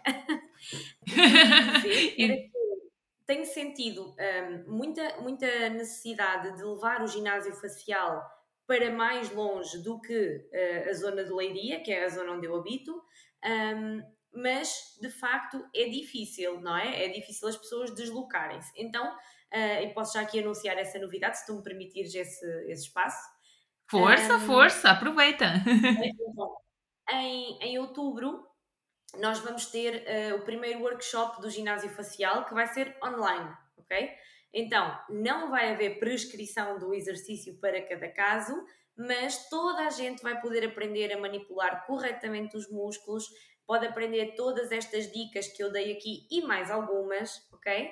Um, e nós vamos efetivamente, ou eu vou, neste caso eu disse nós, porque a minha colega da parte da dermocosmética também vai estar presente para as dicas relacionadas com, com a pele, não é? Um, mas eu vou efetivamente ensinar um exercício para tonificar um, lábios, um exercício para levantar o nariz, um exercício para tonificar uh, a zona do pescoço e do papo. Portanto, eu vou ensinar a fazer uh, exercícios, ok? Não estamos aqui a alterar ou a modificar ou a otimizar funções porque não estão a ser avaliadas, ok? Portanto, é preciso ter esta noção de que o workshop não é o ginásio facial, mas também é uma forma das pessoas conhecerem melhor o seu rosto, ganharem um bocadinho de consciência facial e depois, se quiserem, não é? Estão à vontade para vir fazer o, o ginásio facial. Mas acho que vai ser já uma boa, uma boa introdução a conhecer, é mais, conhece o teu rosto, ok? Conhece o teu rosto, sabe como é que ele funciona, sabe como é que ele mexe e mexe-lhe de forma correta.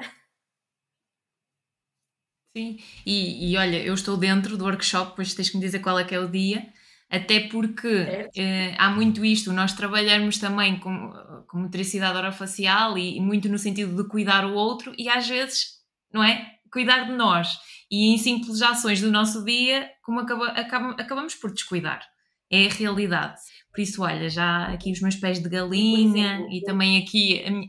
Eu não, tenho, eu não consigo ver, ok? Mas tenho-te a dizer que, por exemplo, não? eu tenho. não, eu tenho muitos vincos um, de fazer muitas repetições com os meus utentes. Uh, porque como eu trabalho muito Sim. na patologia também, não é? Na paralisia facial, uh, e muitas vezes os meus utentes precisam do, do meu feedback, faça assim, faça igual a mim. Eu faço muitas repetições, então eu tenho noção de que eu causo muita fadiga muscular no meu rosto. Uh, no meu caso, por exemplo, o meu ginásio facial passa muito por relaxar, porque eu chego ao final do dia muito contraída de fazer muitos exercícios. Um, portanto, Estão a ver? Nem toda a gente precisa de tonificar no ginásio facial. Eu, por exemplo, preciso de relaxar e por aliviar as zonas de tensão e as marcas e os uhum. vincos que, que, faço. Infelizmente, Casa de Ferreiros, de pau, portanto, pouco tempo para, para fazer isto a mim própria. Tenho que arranjar alguém, eh, uma colega terapeuta da fala que vá tirar o curso, por favor, para depois vir trabalhar comigo. Obrigada. Daniela, anda. Já vi. Não, não, não, não. Eu estou na comunicação. eu estou na parte do alinhamento da expressão depois com a comunicação da pessoa. Fico nesta, fico nesta caixinha, está bem? Fazemos esta parceria desta forma. Está ótimo, então. É isso mesmo. E está ótimo. Mas quem nos estiver a ouvir e tiver interesse, também pode contactar a Joana e falarem nesse sentido, certo, Joana? Exatamente, portanto, eu, eu estou muito pelo Instagram um, e tenho-me dedicado muito a, a essa rede social. Uh, eu adoro partilhar fotografia e comecei a utilizar o Instagram de forma uh, pessoal, não é? E às tantas evoluiu para o meu trabalho. O Instagram é uma, uma extensão de mim, é o meu terceiro braço. Uh, portanto, eu partilho muitas dicas para o público em geral e para colegas terapeutas da fala. Portanto, tem estas duas vertentes. Eu não te consigo definir um público-alvo, porque o meu público-alvo tanto é colegas de terapia que queiram aprender um bocadinho mais uh, sobre motricidade orofacial, rever conhecimentos, ver dicas novas, não é? Uh, tirar dúvidas, eu faço muito as mentorias, aquelas caixinhas de perguntas para as mentorias uh, rápidas, não é? As mentorias grátis. Uh, e dou dicas do dia a dia e é ver coisas. Eu também aprendo muito a ver os meus colegas, atenção. Portanto, eu, eu também sigo muitos colegas, até de outras áreas que não da motricidade orofacial, para aprender. E depois também tenho muitas dicas para a pessoa que não é terapeuta da fala e que quer saber mais sobre esta área, tanto sobre a estética como depois da, da, da mastigação, da deglutição, da paralisia facial, da voz. Também trabalho uh, um bocadinho com, com as questões da, da, patologia vocal, não trabalho com voz profissional, como tu, trabalho com, com patologia uhum. vocal, um, e, e, tem lá todas estas dicas, portanto, são bem-vindos, é só irem lá seguir. Está lá muita maluqueira também, porque eu sou uma pessoa lá intensa, como eu disse aqui no início. Um, portanto, olhem, se quiserem dar umas gargalhadas de vez em quando, uh, é, é, passarem lá também no, no Instagram. É, é, no fundo, é, é isto que tu falavas, é difícil separar o pessoal do profissional. E eu também, na altura, quando comecei a divulgar mais uh, o meu trabalho, aquilo que eu fazia, eu questionei muito se deveria ou não fazer uma conta profissional.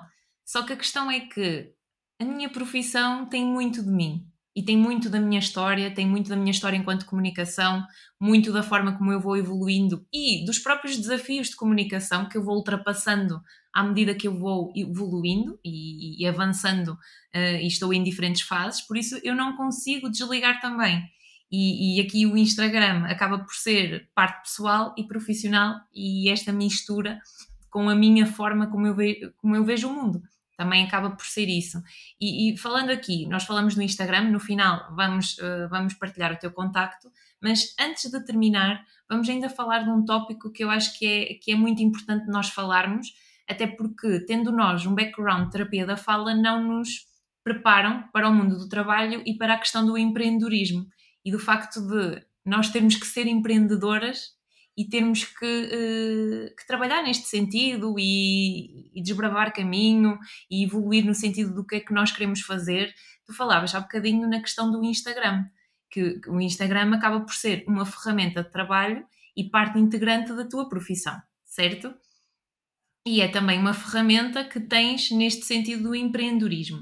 Um, quando é que tu sentiste uh, que estavas a ser empreendedora, te viste como empreendedora? Foi logo desde o início? Percebeste que tinhas que ser empreendedora para conseguires trabalhar na área que tu querias? Como é que foi este caminho trilhado desde que tu saíste de, para o mercado de trabalho até agora? Como é que isto foi evoluindo?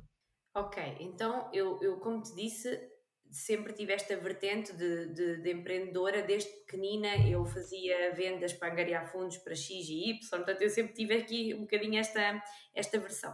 Mas uh, eu senti que precisava de criar a minha própria história, o meu próprio consultório, o meu próprio caminho, porque eu não estava a ser feliz e eu não estava a executar o meu trabalho da forma como eu, eu queria e eu sentia que não estava a dar aos meus utentes tudo o que eu podia dar porque eu estava condicionada um, pela formatação, não é? Seja pela formatação que vem uh, da nossa uh, da nossa escola, nossa, ou seja, não necessariamente da nossa, mas da escola, uh, como pela formatação da, escola, da clínica, das clínicas onde nós começamos a trabalhar, dos hospitais, do sistema, não é? Eu estava formatada pelo sistema e o sistema quer consultas rápidas, resultados muito rápidos, um, era uma visão muito pouco holística.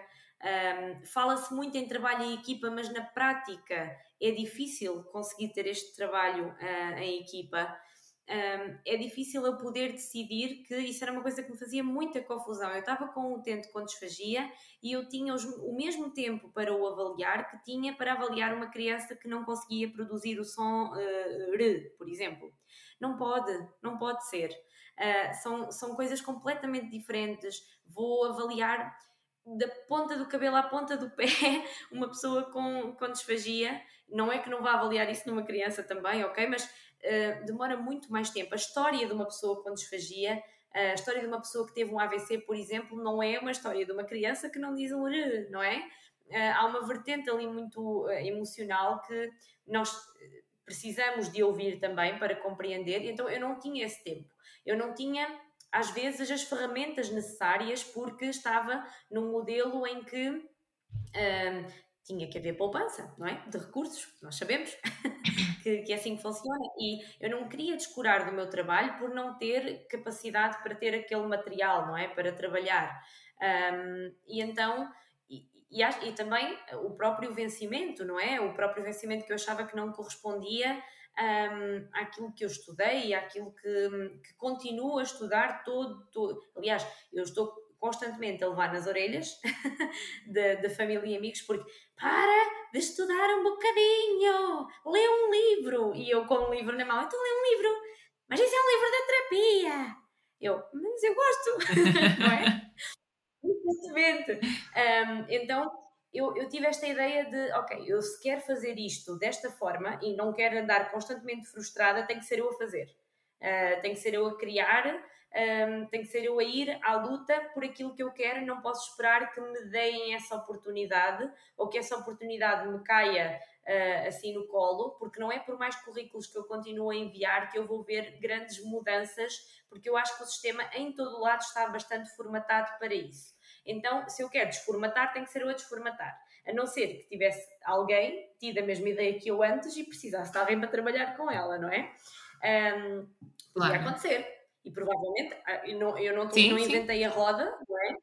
de certeza absoluta que há aí profissionais espetaculares a trabalhar de uma forma uh, até bastante diferente da minha, talvez até melhor que, que a minha, um, mas aqui na zona não havia, não é? Então eu tive que que, que inventar eu. Pronto, basicamente foi, foi isto. Portanto, eu tive essa necessidade porque eu estava-me a sentir muito, muito frustrada no meu trabalho e estava a sentir que não estava a dar tudo e o melhor que podia dar aos, aos meus utentes.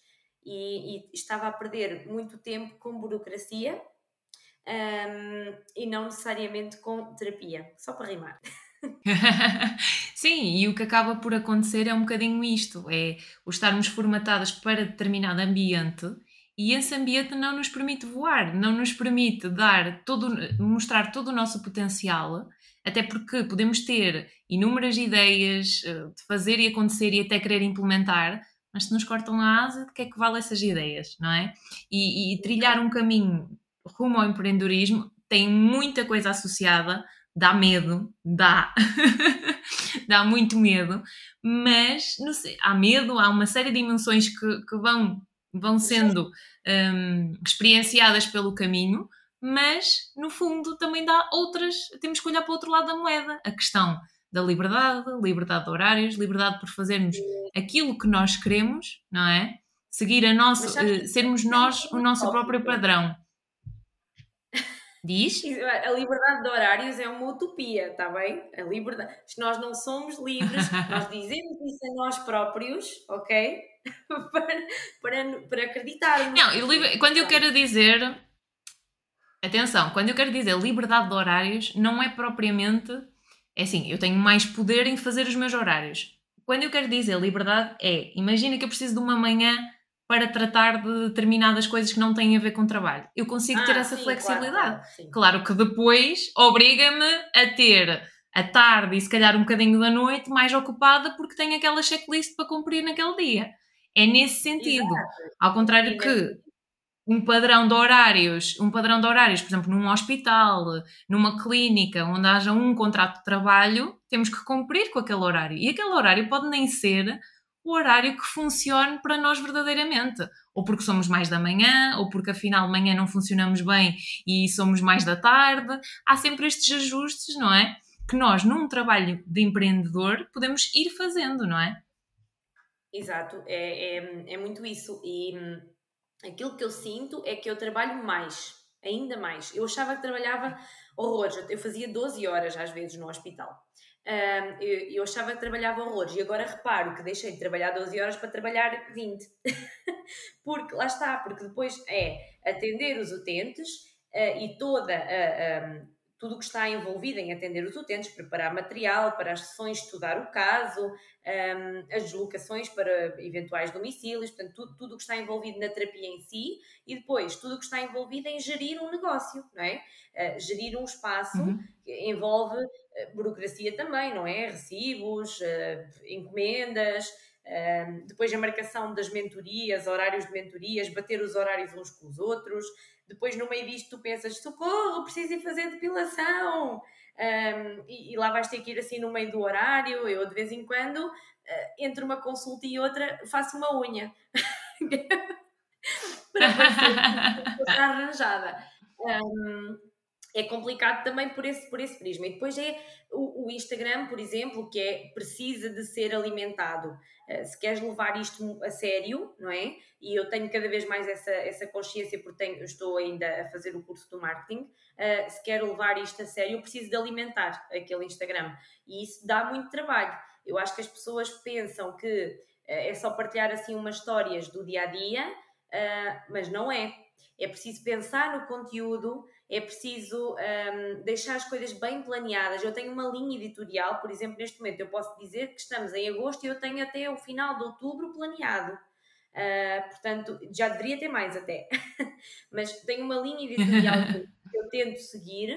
Não quer dizer que eu consiga sempre. Às vezes acontecem imprevistos, não é? Ou às vezes eu não estou mesmo bem um, para. E eu no meu Instagram passo muito essa mensagem, que é uh, eu não vou fingir que estou bem só para parecer que estou sempre sorridente aqui. Eu tenho dias muito maus, não é? como toda a gente, uh, tenho dias em que não consigo funcionar e eu podia fazer uma coisa, que era desligar. Uh, e se calhar eu sou culpada nisso e, e podia desligar muito mais. Mas eu às vezes também sinto que se eu desligar, as pessoas nunca vão saber que isto é normal que é normal uh, ter dias em que nós não queremos falar com ninguém, ter dias em que eu quero sair para ir a uma festa, mas literalmente o meu corpo e o meu cérebro não me deixam e eu tenho que ficar na cama. Um, e há dias em que eu estou tão cansada que, sei lá, levantar-me do sofá para ir dormir na cama é demasiado. E, e acho que isto passa-se com muita gente e as pessoas têm a tendência de não mostrar este lado porque este lado é feio. Um, e então eu tento fazer isso, que é, se calhar, lá está, se calhar para mim seria benéfico desligar, uh, mas depois eu tenho esta, uh, não sei, parece que tenho esta missão, uh, sinto, sinto-me um bocado como esta missão, que é, malta, os profissionais de saúde também têm doenças mentais, também sofrem com ansiedade, também têm transtorno ou perturbação obsessiva compulsiva, e quiçá depressão e outras uh, coisas, também não tenho tudo, ok? Mas um, é? nós também sofremos com problemas de saúde e portanto eu acho que é claro, bom claro, somos pessoas, somos pessoas. pessoas, acho que é, é, é normalizar e isso. E eu, eu, trago muito esta luta comigo, que é uh, mostrar às pessoas que eu sou a Joana que está sempre a rir e a brincar e a partilhar uh, ideias e a trabalhar, mas também sou a Joana que tem ansiedade não é? e que sofre com isso. E isso não faz com que eu seja um mau profissional. Um, eu até costumo dizer que a minha ansiedade e, e a, minha, uh, a minha perturbação obsessiva compulsiva até me faz uma profissional se calhar um bocadinho melhor, porque faz-me ficar tão ansiosa com as coisas que me faz preparar as coisas ao milímetro. Portanto, para os meus utentes é bom, para mim é que não. Uh, mas e como é que tu fazes essa parte da tua gestão? Uh, tu procuraste ajuda? tens as tuas ferramentas? Como é que, como é que tu eu lidas com isso? Eu sempre achei que uh, eu tenho, portanto, eu tenho ansiedade diagnosticada desde os 14 anos, já vai lá há algum tempo. E eu sempre achei que eu tinha em mim a capacidade para tomar conta do assunto. Até que o assunto fez assim, BUM! Pronto. Rebentou. Rebentou um, e, e, tive há cerca de 4 anos um, um, episódio de burnout bem grande um, e tive que começar a pensar que, calma, que eu não estou a tomar conta de mim, nem a, tomar conta das pessoas, nem da minha família, nem dos meus utentes, está-me a sair completamente fora de, de controle, eu preciso tomar conta de mim. Então comecei um, a procurar ajuda, portanto, tanto da parte da psiquiatria como da parte da psicologia, da terapia comportamental. Portanto, faço esse apoio. Neste momento faço muito menos do que fazia na altura, não é? Quando surgiu o problema, mas continuo a fazer com frequência a minha terapia também. Um, para ter ferramentas para cuidar de mim, uh, porque as ferramentas que nos dão não são estanques, não é? Uh, naquele momento o teu problema é aquele e tu lidas com ele de uma forma, neste momento o problema é outro. Eu, neste momento, preciso de aprender e tenho essa noção, preciso de aprender a separar mais uh, a minha vida profissional da minha, da minha vida pessoal. E preciso de, não é de desligar, não é? Mas preciso de definir mais os meus limites. Eu não posso trabalhar até ir para a cama, que é uma coisa que eu tenho feito. Sim. Bate. pois, mas é assim, já começas por ter a consciência, já tens o primeiro passo. Agora é ir fazendo os microajustes e também testar. Eu acho que neste, nesta veia do empreendedorismo nós temos que fazer é testar muito, testar o que é que é válido, o que é que serve para nós e não ter qualquer problema de isto não resulta, ok, desprender, bora testar outra coisa. Porque Exato. está sempre a acontecer coisas novas, não é? Dinâmicas novas uh, e nós temos que fazer este reajuste e aprendizagem constante. E, e, uma coisa que nós temos e que é muito importante, eu acho que é a rede de apoio que nós criamos e, e, o networking que também vamos fazendo e ter a nossa rede de apoio e termos uma colega que nos apoia, ter esta parceria, ter aquela, acaba por fazer com que não estejamos sozinhos, porque às vezes pode ser um trabalho muito solitário, se assim Sim. o permitirmos, não é? Sim, porque, até porque uh, não há mais nenhum terapeuta da fala ao teu lado, então às vezes há dificuldade de pedir ajuda porque a pessoa não sabe como é que te há de ajudar, não é? Ela não pode gerir o teu horário por ti porque ela não sabe quanto tempo é que tu demoras a, atingir, a, a atender um, um caso de disfagia quanto tempo é que tu demoras a atender um, um caso de articulação verbal. Então é, eu sinto essa dificuldade uh, de delegar. Há coisas que eu consigo delegar, por exemplo, eu consigo delegar a contagem do stock. ok? Uh, porquê? Porque eu já fiz uh, um esquemazinho em que tenho o desenho da coisa, não é? Do, do aparelho ou do, do produto, um, porque se eu escrever um swab lingual e o meu namorado me vier ajudar a contar o estoque, ele vai me perguntar 10 vezes o que é um swab lingual, não é? Então eu tenho lá o desenho e eu já consigo uh, delegar essa parte. Um, é verdade, isto é verídico. mas depois há coisas que eu não consigo delegar. Por exemplo, eu não consigo delegar o trabalho de planear as mentorias. Não, tem que ser eu a, a, a, a tratar disso. Uh, então é muita coisa em cima de ti, não é? E fazer esta gestão. Aquilo que eu tentei fazer foi: eu tento que o período da manhã seja exclusivo uh, de mim, e quando eu digo de mim, tanto pode ser para eu ir ao banco, como para ir fazer as unhas, como para ir orientar a minha agenda. E depois o período da tarde, até uh, perto aí das oito e meia da noite, é o período em que eu atendo os meus utentes. Portanto, trabalho muito na mesma, mas tenho essa liberdade, como tu falaste há pouco, de fazer esta, esta gestão, porque se eu não tiver esta manhã, não é? Esta manhã, esta tarde não flui, esta tarde não existe. Uh, e essa questão de ir fazendo os ajustes que tu falaste um, faz todo sentido. Por exemplo, eu experimentei já vários tipos de, de, de modalidades de mentoria e um, foquei-me agora e vou começar a focar mais a partir de setembro. Uh, eu comecei a falar de mentorias de motricidade orofacial e depois subdividi em várias categorias e neste momento já percebi que não faz sentido. Eu não sou capaz de falar só de uma, um, de uma parte, uh, eu tenho que falar do todo e, portanto, as mentorias também vão mudar um bocadinho para os colegas que, que costumam fazer mentoria comigo, isso já está a acontecer, para os que vão vir de novo vai ser uma novidade, mas eu vou me focar cada vez mais em fazer mentorias um, de motricidade orofacial no global. Vou, vou falar mais do global e, e não, perdão, e não tanto do, do de uma particularidade. Uh, e, e, tenho, pronto, vou fazendo esses ajustes, lá está. Eu, eu também já tive um projeto de, de curadoria de brinquedos que entretanto já caiu, não é? Uh, portanto, as coisas vão vindo, vão, vão voando, uh, vão se transformando noutras coisas e é importante também E está tudo certo, faz parte, não é? Sim. Sim. Às vezes, e, e lá está, há uns anos. Exato. E lá está, há uns anos quem me via, via-me na terapia da fala a criar materiais. Agora não faz parte, claro que fez parte da minha história, mas não faz parte da minha realidade neste momento, não é? Exato, exatamente, é isso mesmo. Mas continua a usar os teus materiais, está bem? Tinha, tens muito jeito. Continuas? que bom, que bom. Olha, estávamos, a falar, estávamos a falar das pessoas e eu queria te perguntar quem é que são as três pessoas de referência que influenciaram este teu percurso? Influenciaram mais este teu percurso? Então, uh, as minhas pessoas de referência. Olha, primeiro, uh, posso dizer duas numa, os meus pais. Porque acho que estes são os primeiros. os meus pais um, incentivaram-me sempre, uh, e isto acontece muito, que é, há pouco tu falaste uma coisa que é, dá medo, ser empreendedor dá medo. Uh, o problema é que eu só tenho medo depois de me meter nas coisas, sabes? Eu sou esta pessoa. Eu disse que eu era intensa. Eu sou a pessoa que pensa, ei, vou abrir um consultório. E no dia a seguir eu já fui ver renda do consultório, ok? E já fui alugar o espaço. E depois eu digo aos meus pais, ah, aluguei um consultório. E os meus pais dizem, pronto, está bem, sem casa não ficas, vamos embora né? E ter este, este, este suporte aqui é o que me faz. Senão eu não tinha hipótese nenhuma. Os meus pais são as primeiras pessoas, sem dúvida nenhuma. Eu não vivo com eles já, não é? Mas eu tenho sempre aquela segurança de ui, se isto der erro, eu sei que eu vou voltar a, a viver em casa dos papás.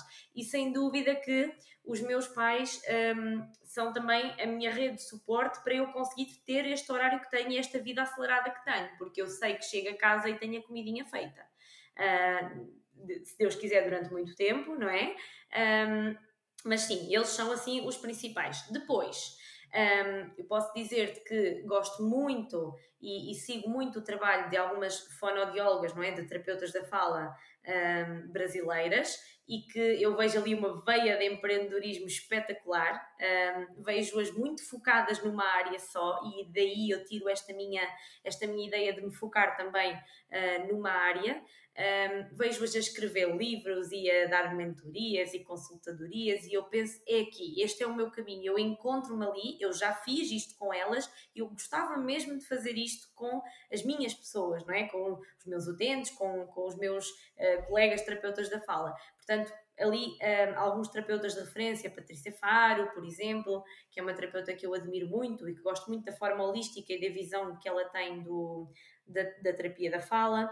Um, e assim, uma terceira pessoa, como é que eu tenho de dizer? Se calhar não tem nome, uh, para ti pode ser uh, luz, energia, para mim é Deus.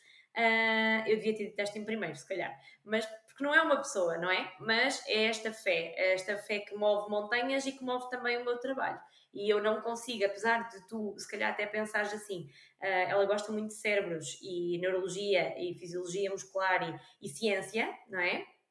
Um, para mim, o meu trabalho é sempre conduzido e é, aquilo que, que, me vem à ideia de, de eu criar vem sempre, está sempre a ser conduzido por algo que é muito maior do que eu. Uh, e eu acho mesmo que tenho esta missão de, através do meu trabalho enquanto terapeuta da fala, fazer, tocar algumas pessoas uh, de forma a minimizar uh, a dor, minimizar o desconforto, um, facilitar a vida, no fundo.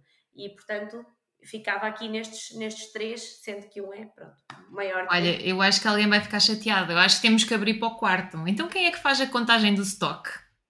Não entra? Coitadinho, coitadinho, pois é, é verdade. É verdade. Sim, um, atenção, ele é a pessoa, é a pessoa que fica com medo, ok? Portanto, eu digo, Pá, se eu abrisse um consultório e o meu namorado diz vamos pensar, vamos fazer um Excel, vamos fazer contas, ainda ele está a fazer a primeira célula do Excel e eu já tenho a renda do primeiro mês paga. Portanto, Muito bom. É um santo, coitado. Vamos, vamos também colocá-lo aqui, é verdade. Olha, e vamos terminar. Uh, vamos terminar e eu tenho uma pergunta para te fazer, que é aqui a pergunta da praxe que é imaginando que tu estás de fora a ver a tua comunicação, o que é que tu tens a dizer sobre ti? Olha, uh, eu acho que mantenho a palavra intensidade e uh, eu acho que de facto falo demasiado. Uh, falo mesmo. E, e tenho muito esta percepção. E às vezes tento-me controlar. Não foi o caso, como devem ter percebido, que já vamos quase uma hora e meia de, de podcast, desculpa. mas eu acho que sou muito expressiva, muito faladora, uh, não tenho muita inibição social, ok? Eu esbardalho, como eu costumo dizer, falo muito. Um, e, tento, e eu acho que passo muito esta imagem. Eu sou uma pessoa muito intensa e muito comunicativa, uh, para o bem e para o mal. E depois eu é que tenho que lidar com, com as consequências. com os prós e com os contras. mas, mas já aqui esta intensidade, e foi um podcast intenso, nós conseguimos abordar aqui vários tópicos, vários temas, e isto é extremamente importante. E espero que quem nos esteja a ouvir tenha conseguido chegar até este final. Agora, antes de fecharmos, eu quero que tu partilhes todos os teus contactos, onde é que as pessoas te podem encontrar, onde é que as pessoas podem aprender contigo, podem acompanhar-te. Eles vão ficar todos na descrição, mas gostava que tu os dissesses. Pode ser, Joana? Ok, então eu acho que a forma mais fácil é mesmo através do Instagram, ok? Porque é a rede que eu alimento, um, é joanasantostf, de terapeuta da fala, ok? Uh, porque lá vocês encontram uh, o link para o meu site, onde podem fazer as marcações, uh, onde podem ver todos os meus contactos de e-mail. Portanto, eu acho que o mais fácil mesmo é encaminharem-se para o Instagram, ok? de qualquer forma, também vamos deixar aqui o e-mail, não é? Caso não tenham Instagram e queiram entrar em contato para, para fazer alguma marcação ou tirar dúvidas, deixamos também o e-mail aqui escrito uh, que é joanapsantos.outlook.pt e basicamente é através destes dois uh, contactos que podem chegar até mim. Eu demoro, posso demorar a responder, mas eu respondo. O Instagram é arroba Joana, Arroba Joana Santos TF. Ok. Pronto, vão ficar aqui os contactos uh, na descrição. Obrigada. Espero que tenhas gostado desta experiência, desta conversa intensa. Desta conversa intensa, é verdade. Peço imensa desculpa a todos. Obrigada que aguentaram até uh, uma hora e meia. São pessoas muito. Se, se aguentaram até aqui, mas vamos olhar para o lado positivo. Se olharam até aqui é porque dissemos algo. Se ouviram até aqui, houve aqui alguns pontos que chamaram a atenção. É isso, é isso. Obrigada, Daniela. Obrigada, Joana. Até à próxima. Obrigada, até à próxima. Estamos a chegar ao fim de mais um episódio do podcast Bem Fala Quem Está de Fora. Mas antes, deixa-me dizer-te que eu quero que estejas por dentro na escolha dos conteúdos que eu gravo para ti. Envia-me as tuas ideias e sugestões para o e-mail bemfalaquemestadefora.gmail.com Obrigada por me ouvires, até ao próximo episódio.